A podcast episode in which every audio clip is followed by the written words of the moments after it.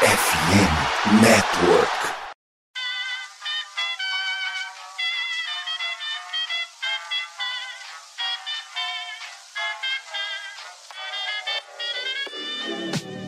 Mais uma rebatida forte. E ela tá fora daqui! Uau! E ela descendeu!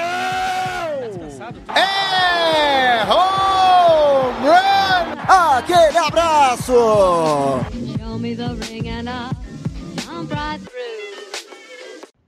Fala pessoal, aqui é o Paulo Orlando, ex-jogador do Royals, campeão da World Series 2015. É, passo aqui para vocês acompanharem a página do Rebatidas. O pessoal está fazendo um excelente trabalho. Hoje foi um prazer ter falado com eles. É, acompanhem, é um conteúdo muito bacana e Deus abençoe a todos e acompanhem mais beisebol. Valeu! Saudações, amigos! Saudações, fãs de esporte! Saudações, fãs da Major League Baseball e fãs do Rebatida Podcast! Estamos chegando aí mais uma semana com o meu, o seu e o nosso Rebatida Podcast mais ouvido da língua portuguesa sobre Major League Baseball no planeta. Estamos começando a gravação às 5 para a meia-noite de quinta para sexta, senhoras e senhores. Então, por favor, relevem as vozes que já não funcionam mais, os cérebros que já viraram gelatina. E, para nossa sorte, a gente tem o João Oliveira, que vai entretê-los falando de estatísticas inúteis, como ele estava fazendo com a gente aqui mais cedo, falando sobre qual era o pitcher que tinha mais rotação na sua bolinha. Como se alguém fizesse questão de saber isso. João, muito boa noite. Boa noite, Matheus. Boa noite pro Fidalgo que tá aqui na mesa. Boa noite pro Gui. Boa noite para todo mundo que tá escutando esse podcast. É, vai ser um podcast um pouquinho mais curto, um pouquinho diferente, por causa que a gente quer dormir. É, a gente está fazendo isso porque a gente é comprometido com vocês, a gente sente que tem um dever de levar um, o beisebol até os seus ouvidos, um conteúdo pesquisado, bem mastigado, para você saber de tudo que está acontecendo ao redor dessa liga maravilhosa, que está na sua fase mais romântica, abril, o mesmo onde tudo pode acontecer, onde os castelos de areia são construídos para depois virem as ondas do mar, acariciá-las e levarem para perto de si, onde tudo que é construído e nada é eterno acabou o episódio com essa gurizada, valeu!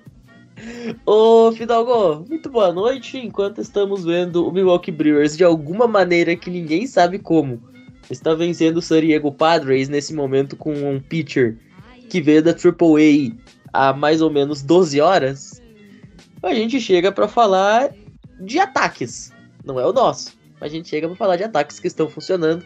Caso aí, por exemplo, do Tampa Bay Rays, que inclusive empatou com o Brewers de 87 com a melhor campanha da era moderna da MLB num começo de temporada, né? Muito boa noite. Alô, Matheus, boa noite. Boa noite, João. Boa noite, Mitri. Eu ia completar a informação, né? O Bruce, além de estar ganhando, tá ganhando com um cara que eu nunca ouvi falar. É um grande Ru na vida, né? Que, pelo amor de Deus. É, nem sei porque que a gente tá se submetendo a ver isso, mas. Já são cinco para meia-noite, agora são três. Eu vou deixar todas as frases bonitas, todos os grandes as grandes análises para o nosso querido João, porque, como o Matheus bem, bem definiu, nossos cérebros já foram embora, já tá saindo na, no fone aqui, tá derretido já. Valeu. E fechando nosso lineup titular de hoje, Dimitri, muito boa noite. Hoje eu não vou ter problema quando eu falo Gui, comenta, que só vai ter um, diferentemente do que aconteceu na semana passada. O Gui que está em um estado de graça, estado eterno de festa, o Tampa Bay Rays, que como a gente falou, está fazendo aí o melhor começo de MLB em quase 50 anos, né, Gui? Boa noite, senhoras e senhores, boa noite mesmo. Boa noite, mesa, né? E quem está aí em casa nos ouvindo, bom dia, boa tarde, boa noite também. Pois é, né? Aquele maroto beisebol de abril, mas é um beisebol que a gente fica feliz e iludido acima de qualquer coisa. Vamos então curtir o momento que a gente sabe que ele vai uma hora passar. Para ser sincero, eu achei que ia ter passado no jogo 12, acabou que não não passou. Achei que ia passar hoje no jogo 13, porque houve uma lesão na terceira entrada, não passou, então, enfim. Então, vamos então fingir que ele vai durar para sempre. Vamos falar de beisebol, temos assuntos legais na pauta e vamos que vamos antes que o sono nos domine. Vamos em frente. É isso. Bom, logo depois do Oregon tem bloquinho de recados. Já já a gente tá de volta. Não saiam daí.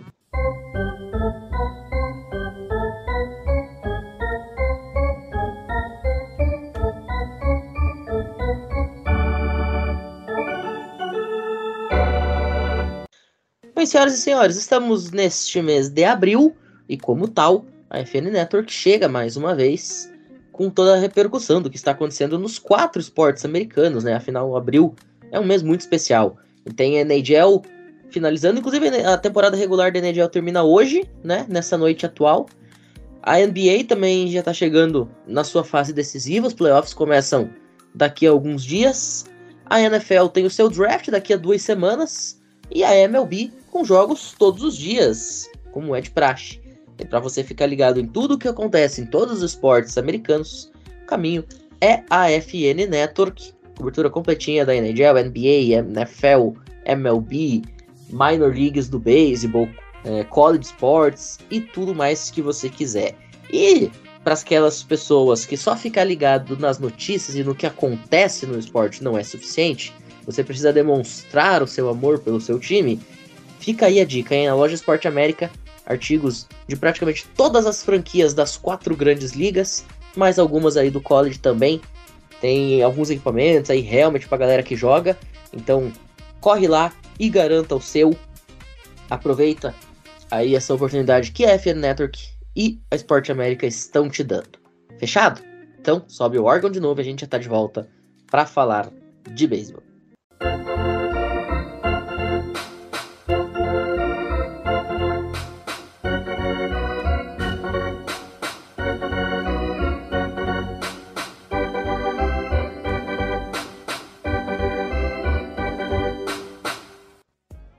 Isso, vamos começar com o grande assunto do mês no beisebol, que é o Tampa Bay Rays. Gui, evidentemente, vamos começar com você.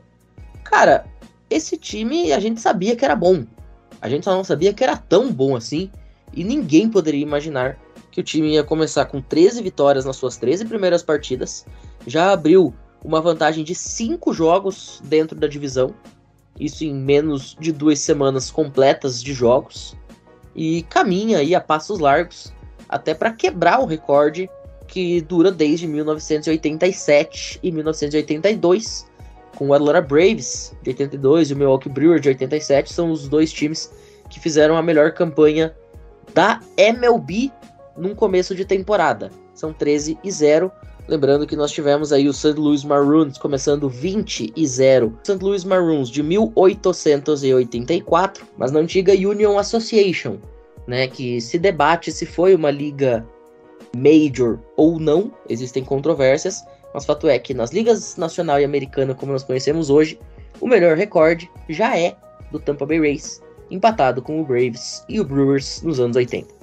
É isso aí, Pinho. A gente, a gente tem ali um paradoxo muito maluco sobre esse marco que a gente conquistou com a varrida sobre o Boston Red Sox hoje, numa série de quatro jogos, né? A gente tá aí careca de saber no quanto que é complicado varrer e no quanto que é ali complicado varrer numa série de quatro jogos e o quanto que é ainda por cima complicado varrer um mega rival né, de divisão, como é o caso do Boston Red Sox, com a, a história que tem, a relevância que tem.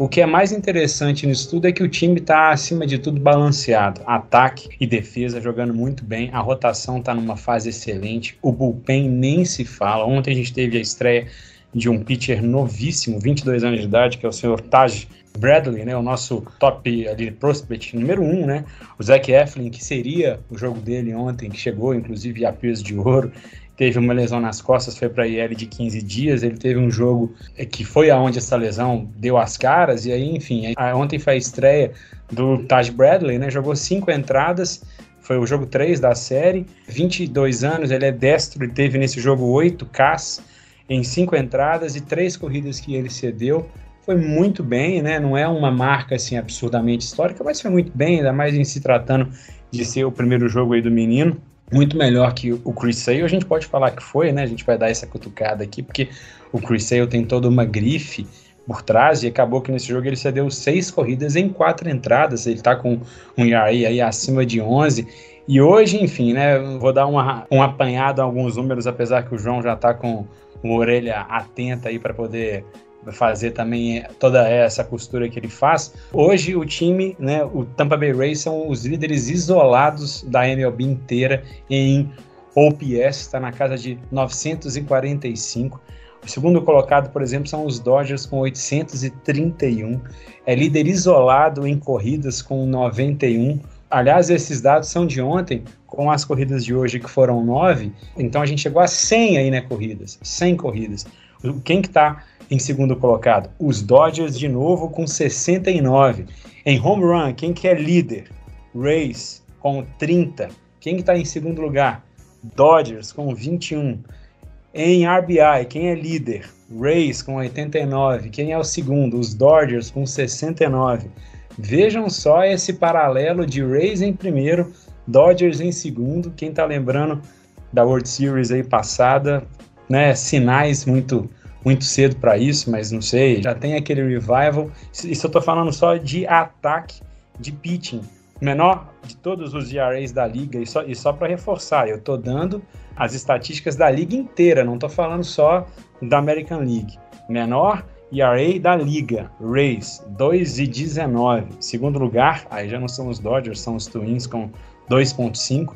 Em average, os Rays lideram também, em whip também, não vou ficar rendendo as estatísticas, que isso é coisa do João.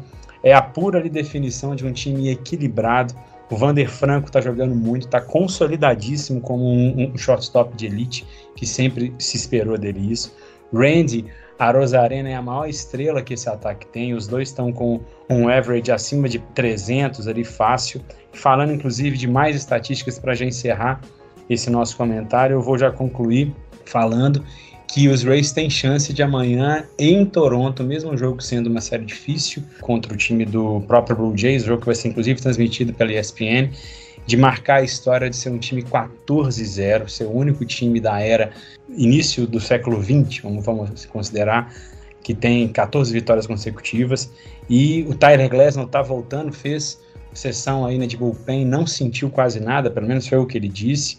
É um time que está fedendo a, a playoff a gente espera que seja pelo menos isso. A gente não se ilude nada além do que um, um playoff, porque ainda é muito cedo de, de, de, falar que vai ter mais de 100 vitórias, que vai chegar mais longe do que isso. Mas a expectativa para um mês de abril não poderia estar tá melhor. Vamos em frente, porque é, a barra está alta e a tendência é que ela se mantenha assim. Ô, Fidalgo, tava olhando alguns números antes de entrar no ar e fui pesquisar sobre esses times que tiveram um recorde igual ou melhor do que o Tampa Bay Rays na história. E eu achei algumas questões bem interessantes. O St. Louis Maroons, por exemplo, naquele ano de 84, 1884, né? Eles tiveram o maior run differential da história do beisebol profissional, né, com 458 positivo. Só que tem um detalhe que é muito importante. Eles jogavam na Union Association, como eu falei. Em 1874 eles jogam na Union Association, são campeões facilmente da Union Association. Só que não era uma liga que veio a se tornar depois a Major League. Em 1984, o St. Louis Maroons, como campeão, ele acaba saindo da Union Association e entra na National League. Essa sim, uma liga que perdura até os nossos dias.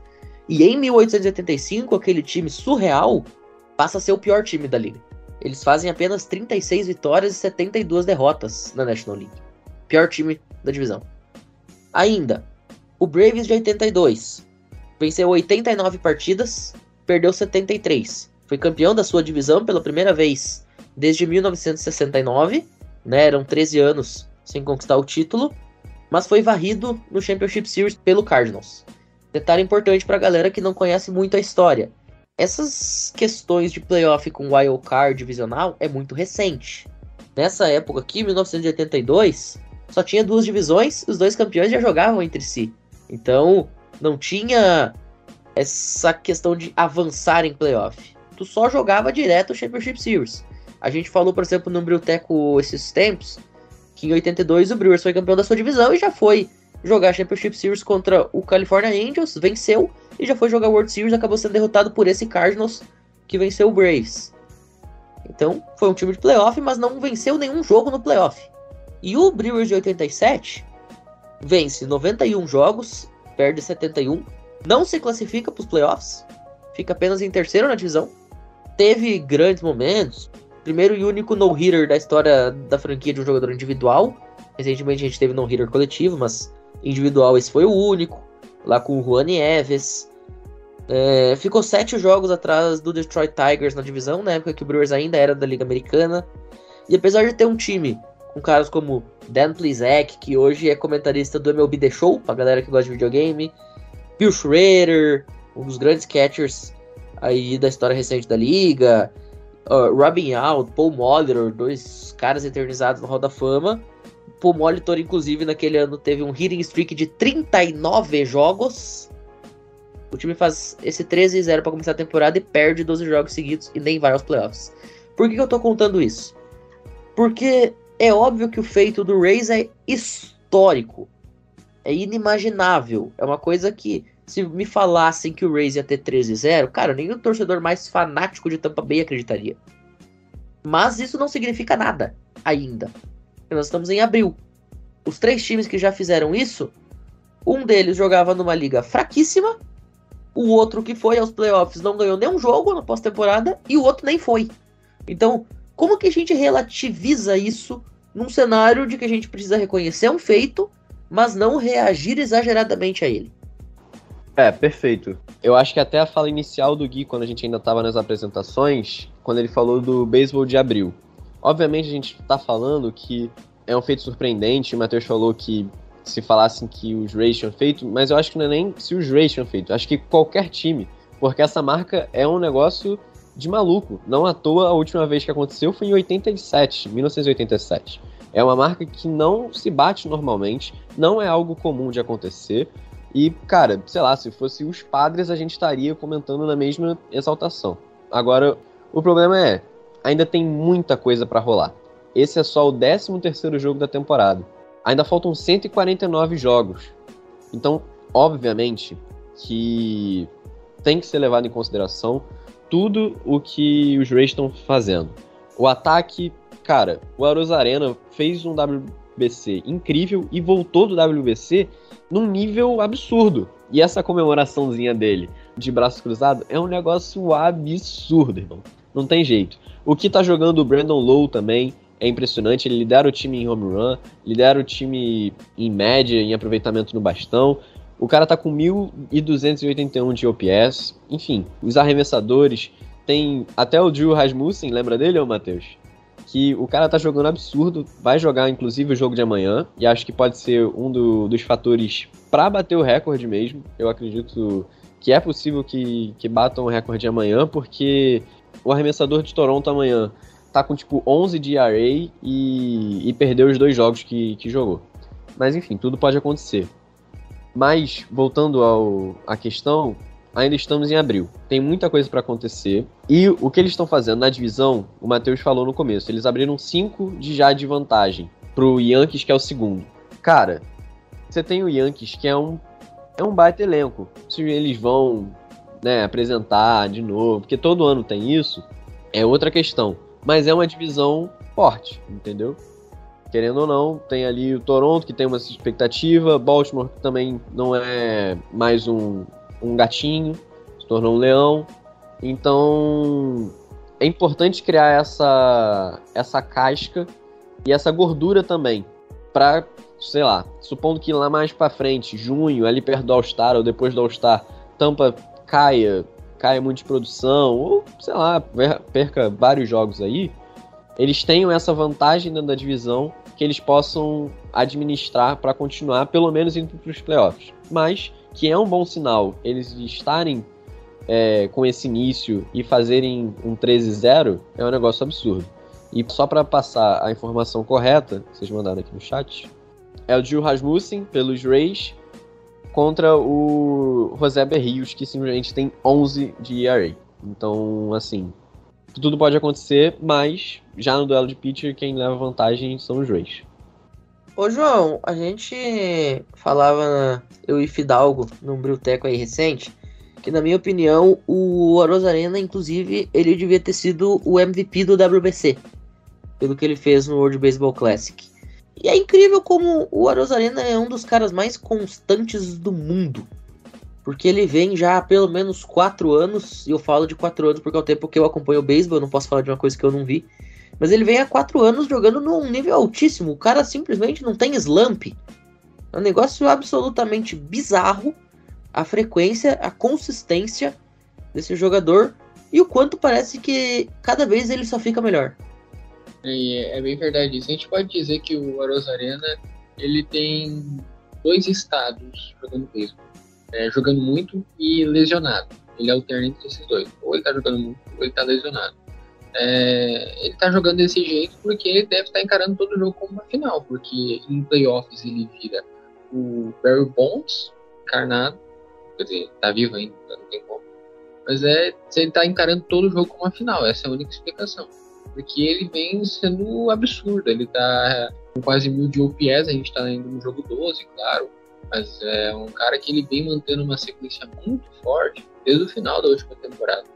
É um jogador que é explosivo, ele tem velocidade, ele rebate bem, ele rebate com força. Ele tem uma defesa muito boa, a gente pode lembrar da WBC ele roubando, roubando o jogo contra o Japão. Então ele é um dos poucos jogadores da liga que a gente pode falar que ele é um 5-2 player, um jogador que tem cinco, cinco fundamentos dentro de campo. Isso é uma coisa muito rara. É um jogador especial, o Aros Arena. 2020, quando ele surgiu para o mundo naquela fase da bolha, que destruiu nos playoffs, a gente já sabia ali que tinha um jogador diferente. E desde então ele só vem se consolidando cada vez mais como um dos melhores jogadores jovens que tem nessa liga, um dos caras que é divertido de assistir. Ele que inclusive foi um jogador que foi um achado do Race por causa que ele estava meio escanteado em Santo Luís. É, falando nisso, só para você ter uma ideia, eu estava falando com isso sobre o vídeo do Stories do Cardinals. É, nesse ano de 2019, o, o ano que o Rosarina foi trocado, o Santo Luís Cardinals também trocou das suas farms um tal de Sandy Alcântara e Zach Gallen para o Miami Marlins. Imagina se esses três ainda estivessem no Cardinals, o que, que seria? Ainda bem que essas coisas não aconteceram.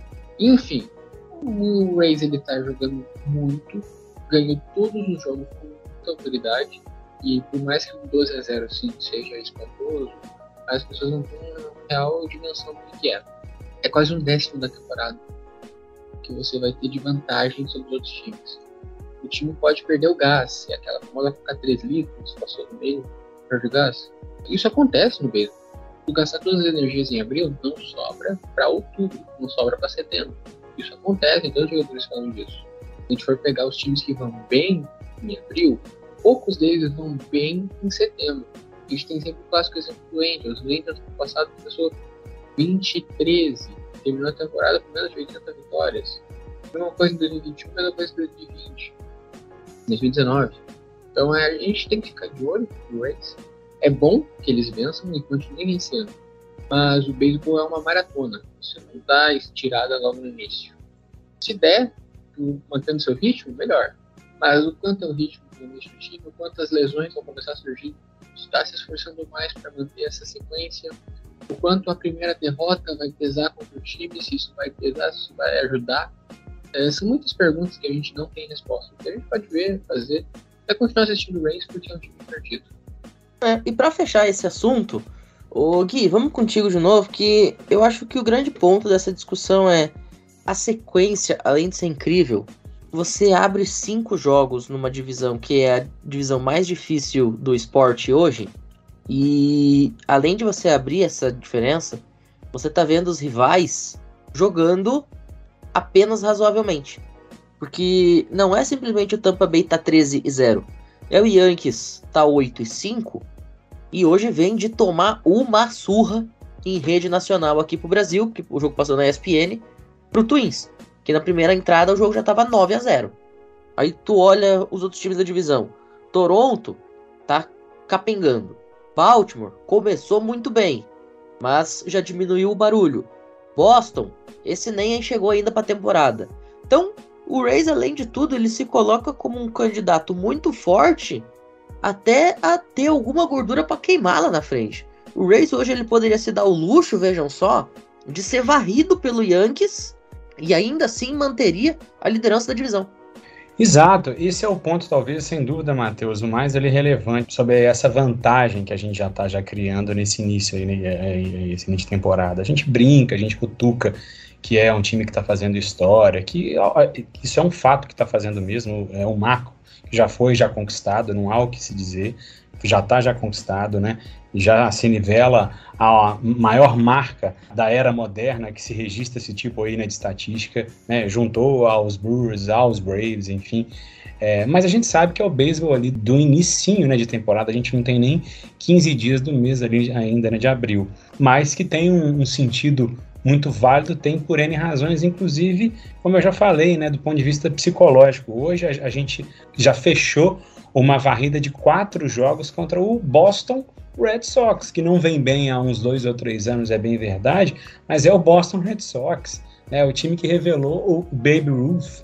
É um time que foi campeão aí várias vezes, né, da World Series, é um time que tem história é, centenária para se contar, e mesmo que não fosse o caso, você ter que aplicar um, uma varrida de quatro jogos é sempre muito bom.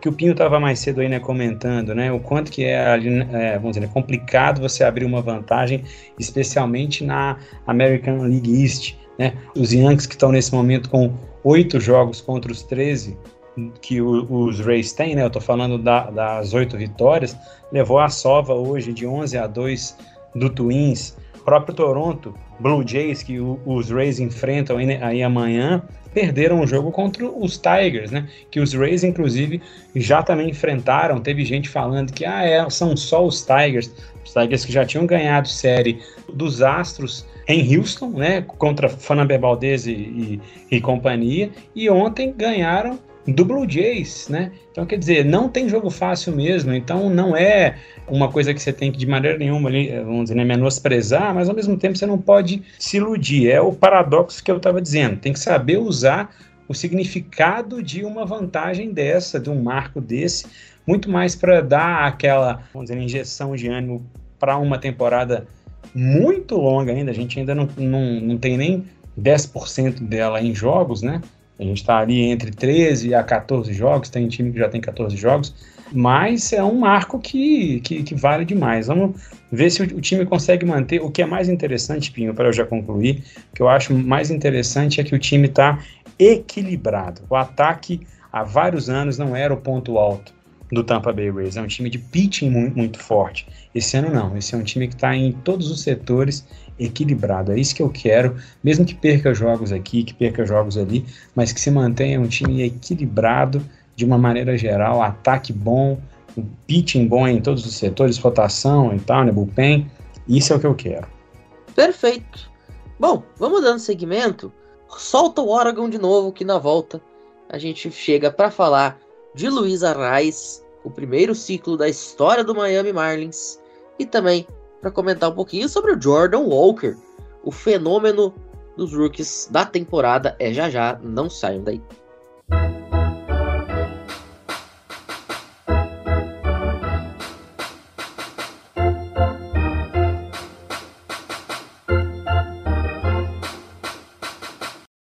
Ô João, quando você estava fazendo a pauta do programa, você comentou sobre o ciclo do Arraias. Um ciclo por si só é um feito muito importante da carreira de um jogador, afinal é dificílimo. Provavelmente é a coisa mais difícil para você fazer como um rebatedor, né? Porque começa no fato de que você precisa ter quatro rebatidas num jogo, que é algo absurdo de incrível. E além disso, você tem que ter essas quatro rebatidas para lugares diferentes do campo, o que é mais incrível ainda. Agora, o do Arraes é ainda mais incrível por ser o primeiro da história do time dele e um time que ele está há menos de dois meses. Então, João, o que a gente tem para comentar aí sobre esse jogo? O Arraes veio envolvido naquela troca que levou o Pablo Lopes para Minnesota. E no mesmo dia que o Arraes estava fazendo história em Miami, o Pablo Lopes, inclusive, arremessou sete entradas e dois terços pelo Minnesota Twins. Onde ele cede apenas três rebatidas, duas corridas, vence. Então a gente pode estar diante aí, talvez até de uma troca que foi boa para os dois lados, onde ambas as partes saíram vitoriosas, algo que é muito raro. Essa troca ela resolve e estanca dois problemas dos dois times. O Miami Marlins é conhecido por nos últimos anos não ter um ataque bom não consegue fazer nada, é um time que é um, vive um marasmo ofensivo há um bom tempo.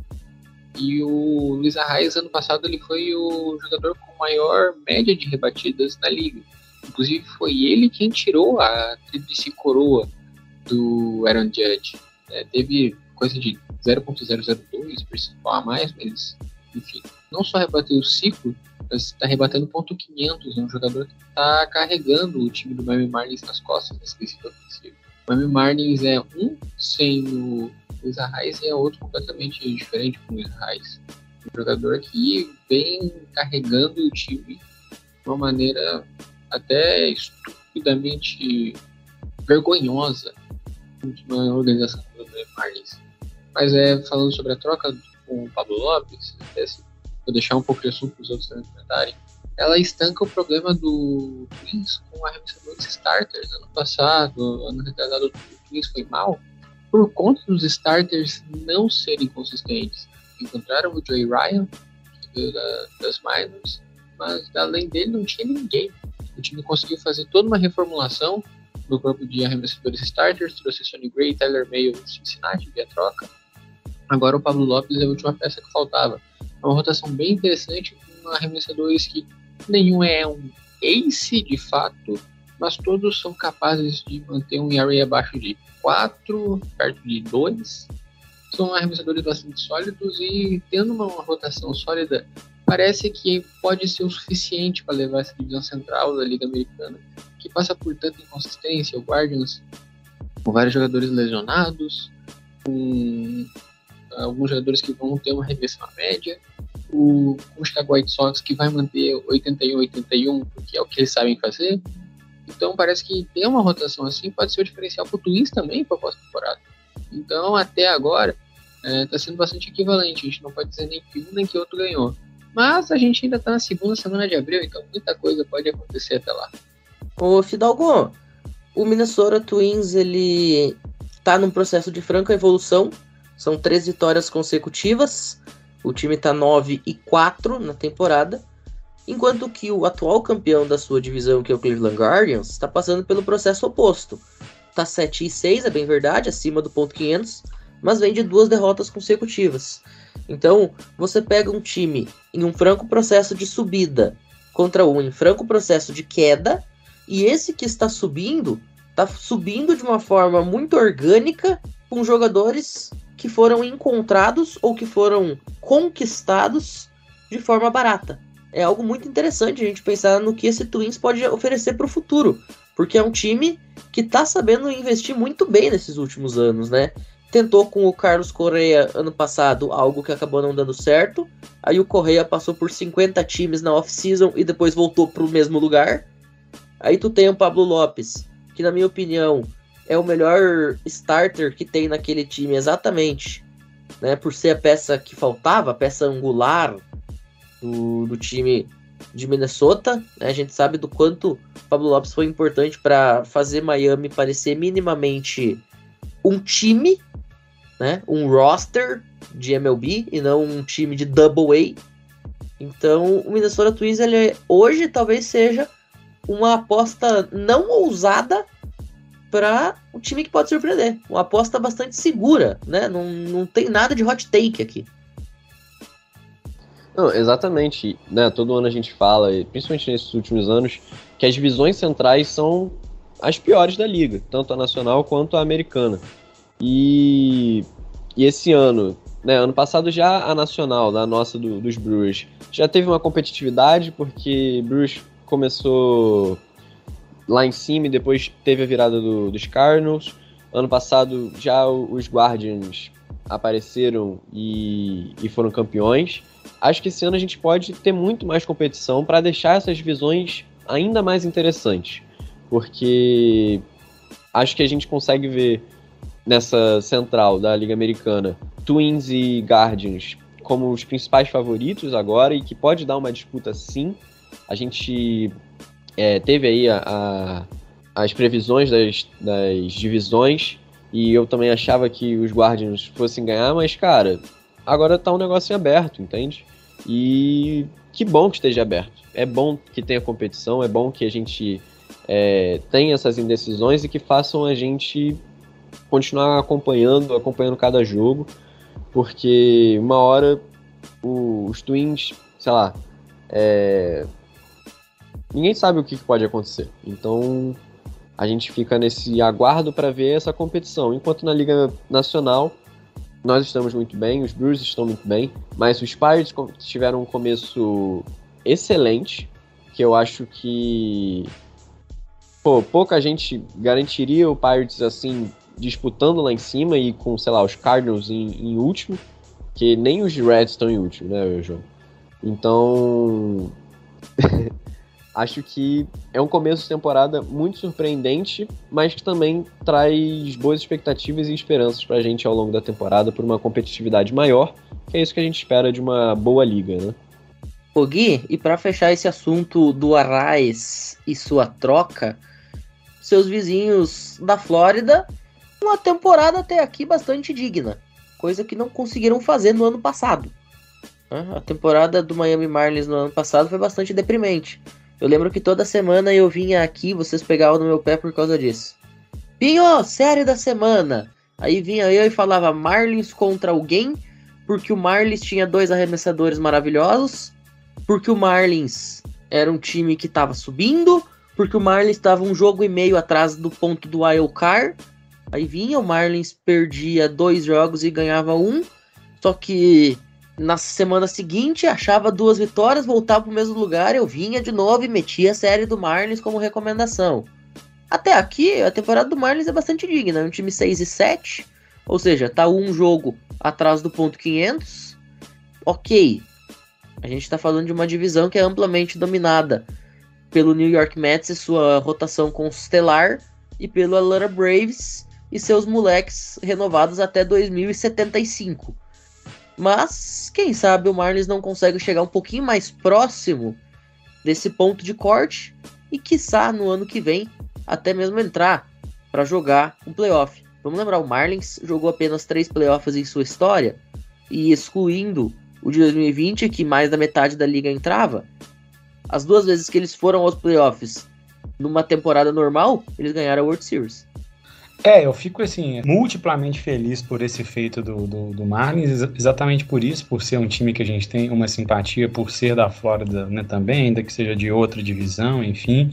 E também por ser um, um fato que a, gente está citando que não seja de pitcher, né?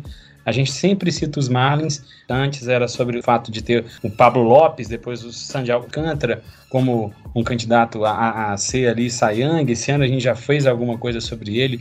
Acho que em algum programa de uns 15 dias atrás a gente acabou citando o Sandy assim, Alcântara, que fez outro jogo muito bom. E agora não, a gente está falando de um ciclo. Tudo bem que tem um lado meio cômico na história, que é um time de 30 anos que já foi fundado, que não tinha um ciclo, a último agora, da liga, né? Por exemplo, você pega o próprio D-Backs, que foi fundado cinco anos depois, o Tampa Bay Rays, que foi fundado cinco anos depois, eles têm juntos ali combinados oito ciclos. Os Marlins, que são mais velhos ali, cinco anos, né? eles são de 93, enquanto os, esses outros dois que eu já citei são de 98, tem oito. Marlins acabou de ter o seu primeiro. Mas não interessa, querendo ou não, tem o seu, o seu ciclo agora, já sai dessa dessa lista negra de ser o único time que não tem ciclo. Fico ali, né, particularmente feliz por isso, que seja realmente o início de uma nova era para Miami, né? Agora não tem mais o Pablo Lopes lá, mas tem ainda assim um corpo de rotação muito bom e sempre precisou de ter um ataque bom. Tem o Jess Kisson Júnior, que joga muito bem também, estava sofrendo um pouco aí né, com lesão, não é mais o caso agora, já está de volta.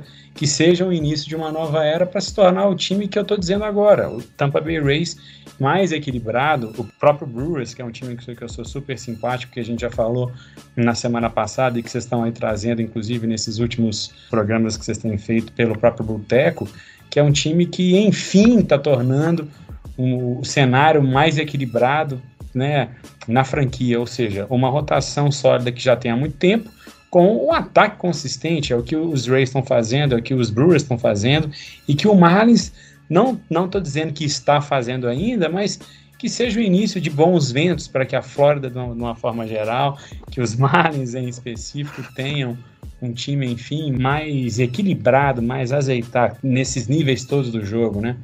É, é o que a gente precisa ter e que venham esses bons ventos para os caras, porque esse ciclo, no mínimo, vai dar uma energia positiva, porque não era legal ser o único time da liga que essa marca faltava para eles. O Mitri falou que tem uma leve simpatia pelos Marlins, eu só consigo falar uma coisa: os Marlins são fofinhos.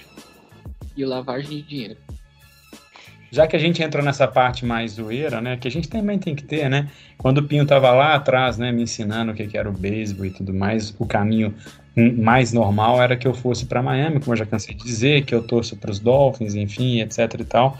A camisa do Marlins, né, que o próprio Fidalgo tá falando aí que é um time muito fofinho, não sei o que, mas a camisa do Marlins que eu vi nesse jogo era maravilhosa e quase, mas faltou pouco para não ir pro, pro lado de lá. Eu não fui porque o jogo dos Rays alguns dias depois acabei ficando pelo lado de lá mesmo. Perfeito. Bom, chegamos ao último assunto de hoje, porque a gente precisa falar de Jordan Walker. O cara se tornou o primeiro jogador em o que um século a conseguir ter rebatidas nos seus 12 primeiros jogos como um rookie. Essa streak terminou hoje, mais cedo, quinta-feira, né, quando ele faz o seu 13 terceiro jogo e não consegue rebater. Mas, João, são 12 jogos dos 12 primeiros da sua carreira rebatendo. Não é uma coisa que qualquer um vai fazer. É um recorde que pouca gente vai conseguir realmente bater. Tanto que só dois na história da Major League Baseball fizeram. Jordan Walker, ele, o recorde dele consiste em começou o ano no lineup principal. Ele teve uma rebatida.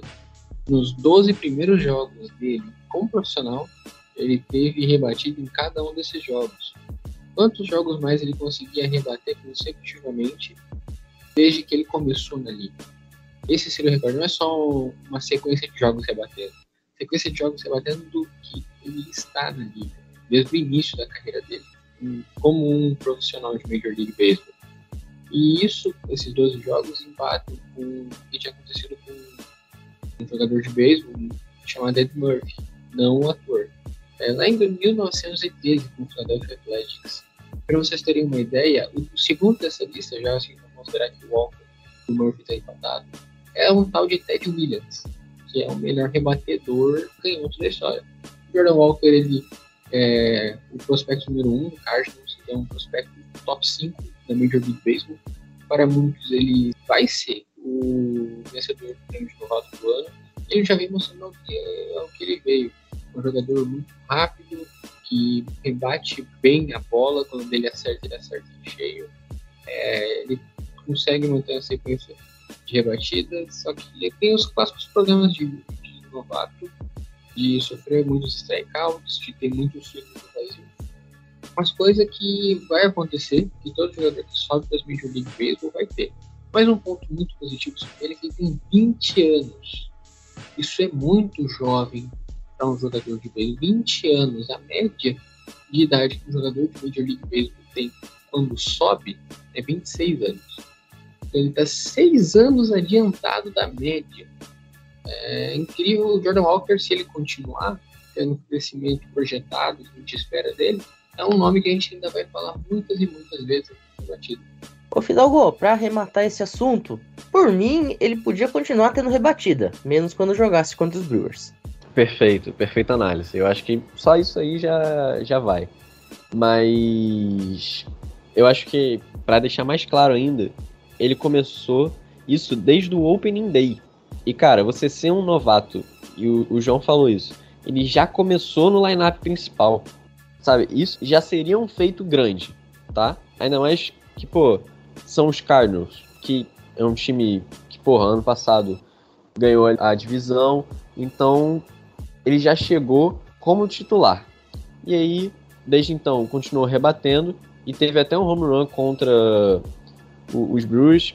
Citar, obviamente, que o Joey Wimmer teve uma sequência também de sete jogos, só que tem um porém né, nessa história.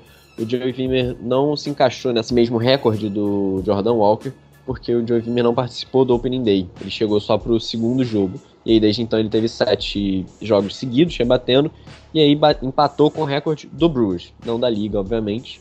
É, enfim, isso muito interessante porque a gente vai ter uma boa, uma boa disputa para ver quem vai ganhar o, o, Rookie of the Year.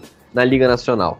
Só na divisão central, a gente já tem aí quatro ou três postulantes a, a esse título. Temos o próprio Jordan Walker, dos Cardinals, e nos Brewers, Bryce Turang e Garrett Mitchell estão fazendo também um excelente ano, e o que eu acho que diferencia um pouco eles do Walker é a defesa, porque esses dois na defesa é um absurdo, enquanto o Jordan Walker alguns jogos do Brewers ali, ele teve umas duas vezes que deixou passar por cima da, da cabeça dele, e não foi nem na, naquele que tipo, tava para pegar. Mas enfim. E ainda temos o Joey Wimmer nessa disputa, mas corre por fora. E obviamente a gente não pode deixar de citar o Corbin Carroll, que, cara, o Corbin Carroll é talvez um dos prospectos que mais se espera dele, e ainda mais que ele tá no, no Arizona de Backs, numa divisão difícil, que ele tem que ser o principal nome do time, ou um dos principais. Então vai ser uma excelente briga. Obviamente, esse começo de temporada e esse recorde ofensivo para o Jordan Walker deixa ele mais em destaque, mas o Bryce Turang já teve o primeiro home run da carreira dele, que foi um Grand Slam. O Garrett Mitchell tem dois Grand Slams, inclusive um deles foi o walk-off. Então, são dois excelentes na defesa. Vai ser uma excelente briga, e obviamente eu quero que um dos meus ganhe. Inclusive é uma, é uma das apostas aí que eu, que eu tô fazendo, que o Rookie of the Year vai sair dos Brewers. Agora, se isso vai acontecer, é uma torcida minha e uma aposta. Um comentário rápido, muito rapidinho mesmo, sobre o senhor Jordan Walker, né? Alguns números, já que o João hoje não está querendo dar nenhum tipo aí de dado aí no estatístico, né? Ele está rebatendo 333 em casa e 304 fora. Está rebatendo também 333 quando ele é o sétimo homem do lineup e 300 quando ele é o número 8. Está rebatendo ponto 400 com corredores em posição, quando já estão já lá, né, naquela segunda base para frente, né, que seria aquela estatística ali no RISP, Runners in Scoring Position, né, tá rebatendo 375 no primeiro arremesso que ele recebe, 500 quando ele está à frente na contagem, e aí já cai um pouco mais, 188 quando ele está atrás na contagem, Está rebatendo 342 contra destros e aí já um pouco menos, 222 contra canhotos. Só para fechar que o menino está voando e, e, essa corrida pelo novato do ano na Liga Nacional tá uma das coisas mais interessantes para esse início de temporada. E o mais legal é que o Walker, Wimmer, Trang e Mitchell vão se enfrentar 12 vezes no ano. Se preparem. Bom, dito isso, a gente vai ficando por aqui. Mitre, muito obrigado pela participação à meia-noite de quinta para sexta, depois de ensaiar com a sua banda. Para quem não sabe, o Mitre é baterista, senhoras e senhores. E semana que vem a gente está de volta. Fecha aí com a recomendação de série da semana. Nos vemos no próximo episódio. Meus amigos, boa noite. Muito obrigado pela gentileza, né? A gente achou que ia ter programa, depois não ia ter, depois voltou a ter. É, e lamento aí pelo, pelo horário mais tarde, mas semana que vem a gente volta ao normal, se Deus quiser. Você é extremamente clubista de propósito mesmo, podem xingar, não vou sentir nada, porque não há outra série para que eu cite nesse momento que não seja Tampa Bay Rays contra o Toronto Blue Jays. Jogo de amanhã na ESPN, no Star Plus, para quem aí quiser assistir série no Canadá do ponto de vista de momento, né, de, de pujança, de relevância, de, de, time, é o teste mais difícil que o Tampa Bay Rays vai ter esse ano. Não que tenha sido fácil vencer os quatro jogos contra o Boston Red Sox, como eu já cansei já, né, de reforçar, mas é um jogo fora de casa e não é só fora de casa, é longe de casa, porque é lá no Canadá, rival de divisão. Primeiro jogo são três jogos a série. Primeiro jogo, Drew Rasmussen, que dá gatilhos em Matheus Pinho, com seu ERA de zero contra José Berrios e seu ERA de 11. Segundo jogo, ainda não tem um pitcher que já tenha sido já definido pelo Tampa Bay Rays, pode ser inclusive um bullpen game contra Yusei Kikuchi e a série se conclui no domingo. Shane McClanahan, o nosso ace, contra Alec Manoa, que também não tem o melhor dos ERAs atualmente, mas acho que é o pitcher mais ali consistente que o Toronto tem, né? Ele tá com um, um ERA de 4,91. Série difícil, psicologicamente difícil e tecnicamente difícil também. Espero que não tenha lei do ex com o Kevin Kiermaier que tá por lá, que tem feito um começo de ano muito bom pelo Toronto, tanto do ponto de vista defensivo quanto de ataque, nem tanto, mas ataque também. Vai ser um jogo legal demais de ver. Quem tiver interessado em assistir uma série pegada e com marcos históricos a serem mantidos ou então quebrados, é Toronto Blue Jays contra Tampa Bay Rays amanhã na ESPN. Começa. João, muito obrigado pela participação. Até a próxima. O João já morreu e ressuscitou umas quatro vezes durante essa chamada. Fecha aí com a não série da semana. Não vou dessa vez dar uma não série. Eu vou recomendar o Grenal da MLB. É, a gente vai ter Houston Astros contra Texas Rangers. As cores estão um pouco invertidas, porque o Houston Astros é laranja, o Houston Astros seria mais um Grêmio, Texas Rangers é azul Texas Rangers é Inter. Por quê? Porque o Houston Astros ganhou em 2017 a Liga e ano passado ganhou de novo. Em 2017 o Grêmio ganhou a Libertadores e 2022 ganhou o Gauchão. Anyway, o Texas Rangers é o Inter porque não é relevante desde 2012. E a gente sabe claramente quem é que tá melhor nos últimos anos. Então, o Grenal da MLB aí, para vocês que quiserem assistir, ou não. A gente sabe quem vai ganhar o Astros. De Becks e Marlin, você não vai citar, João? Eu quero falar do Grenal da MLB, cara. O time que mais se força, os times que deveriam ser rivais, mas não são rivais porque um não liga pro outro. Eu tinha separado Astros e Rangers para falar caso ninguém citasse. E o meu argumento ia ser, não, o jogo dessa sexta-feira, nós vamos ter um Martin Perez com um ERA de 2,5 contra o Luiz Garcia. No jogo do sábado a gente vai ter John Gray contra o Hunter Brown, dois caras na casa de 3. E no domingo a gente vai ter Andrew Heaney contra Framber Valdez. Framber Valdez, a gente sabe o tamanho do fenômeno que é. E me vem o João e me manda um Grenal da MLB, que se tornou uma explicação muito melhor do que a minha, então parabéns, João. Fun fact: este que vos fala, gaúcho bairrista que sou, primeiro jogo que eu assisti, por exemplo, da NFL, foi porque eu achei que tinha tudo a ver com o Grenal. Era um Arizona Cardinals jogando de branco e vermelho contra um Carolina Panthers jogando de preto, azul e branco no playoff de 2014. Então tá aí, se você é gaúcho nunca viu beisebol na vida, Astros e Texas Rangers, tá aí a sua chance. Isso e mas não tem muito como recomendar time, porque se for realmente a fundo, o Grêmio seria algo em torno do Dodgers e o Inter seria algo em torno do Cincinnati Reds. Mas isso a gente deixa para o próximo episódio. É isso. Fidalgo, muito obrigado pela participação. Até a próxima. Fecha com a sua série da semana e nos vemos na semana que vem. Valeu, Matheus. Valeu, João. Valeu, Mitri. Eu também ia falar de Texas Rangers e Houston Astros, mas eu não vou fugir. Você clubista mesmo, que se dane. Acompanhem aí Milwaukee Brewers e San Diego Padres. Padres, um dos times mais esperados do, do ano, gastou dinheiro pra caramba. Enfim, não, não tem muito o que falar. Tem Juan Soto, Manny Machado, e todas essas outras pessoas aí que vocês já estão cansados de ouvir. Enquanto do outro lado tem o nosso humilde Brewers, que é pedindo uma esmolinha. A gente que vem sendo aí um, um, bom time nesse começo da temporada, com um bom ataque, mas sempre na humildade, sem, sem fazer muito estardalhaço, porque a gente não quer que as pessoas percebam que a gente está razoavelmente bom e que isso acabe o universo nos prejudicando muito. Enfim, um abraço a todos. Inacreditavelmente, o Brewers com pitcher que, como eu falei, chegou no elenco faz 12 horas, está a uma eliminação de fechar a oitava entrada, vencendo por 3 a 1 no Petco Park. Isso não faz não, nenhum sentido. Bush, o Matt Bush quase tomou dois home runs aqui, a sorte é que foi foul, e logo depois um ground out e um strikeout. Simplesmente. E aí na nona entrada vem Devin Williams para pegar o topo da, do lineup dos padres. Ele mete 3K, faz 20 pontos e eu ganho a semana. Perfeito. E para fechar, eu vou colocar como minha série da semana Yankees e Twins, porque é sempre bom ver o Yankees tomar nove corridas na primeira entrada. Aliás, desculpa, não era isso que eu ia falar.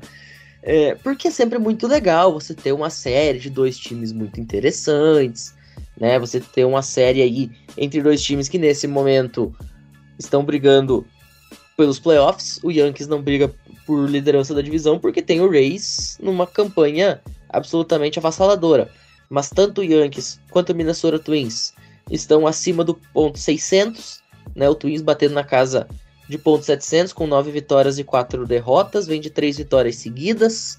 Então, fica aí a minha recomendação, a minha dica, Yankees no Bronx, recebendo a sensação da temporada até aqui, Minnesota Twins. Dito tudo isso, a gente vai ficando por aqui. Muito obrigado a todo mundo que tirou esse tempinho para nos escutar. Estejam conosco na próxima edição e até a próxima. Valeu!